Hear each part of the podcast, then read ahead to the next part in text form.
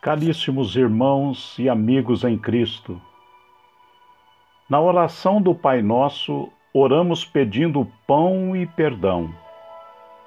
Estas são necessidades diárias de todas as pessoas.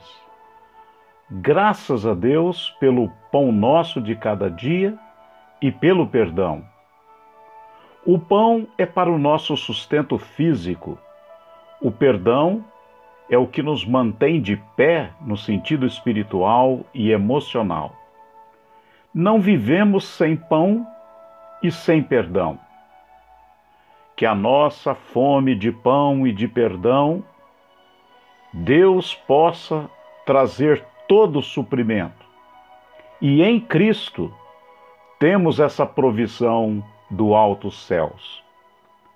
O ensinamento de Jesus sobre o perdão maravilhosamente exemplificado no procedimento do pai compassivo do filho pródigo, Lucas capítulo 15, é também vigorosamente expresso na resposta de Jesus à pergunta de Pedro: Senhor, se outro membro da comunidade peca contra mim, quantas vezes terei que perdoar? Até sete vezes? Jesus lhe respondeu: Não sete vezes, mas eu te digo setenta vezes sete. Idealmente, o perdão deve levar à reconciliação. Como podemos orar com sinceridade, Pai Nosso, na Santa Ceia, na companhia do povo que odiamos ou contra o qual conservamos rancor?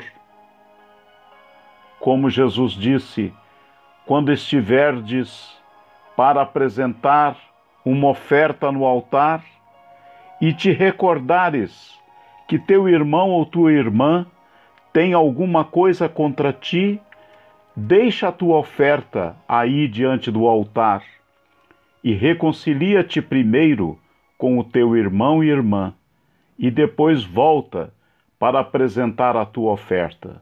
Mateus capítulo 5. Finalmente, devemos apresentar o supremo exemplo dado pelo próprio Jesus. Depois de ter sido flagelado cruelmente e coroado de espinhos e crucificado por fim, ele ora pelos que o submeteram a tão bárbaro tratamento. Ele diz: Pai, perdoa-lhes porque não sabem o que fazem. Estevão, o primeiro mártir do cristianismo, também orou no mesmo espírito. Assim, queridos irmãos e amigos, sendo perdoados por Deus, devemos nos tornar perdoadores também. Este é o espírito e esta é a atitude dos seguidores do Mestre de Nazaré. Ele nos perdoou com perdão divino e completo, e nós também devemos perdoar com o coração voltado para aqueles que nos ofendem também. Um grande abraço do pastor Luciano e que Deus o fortaleça com pão e perdão e que assim sejamos fortes na graça de Deus. Amém.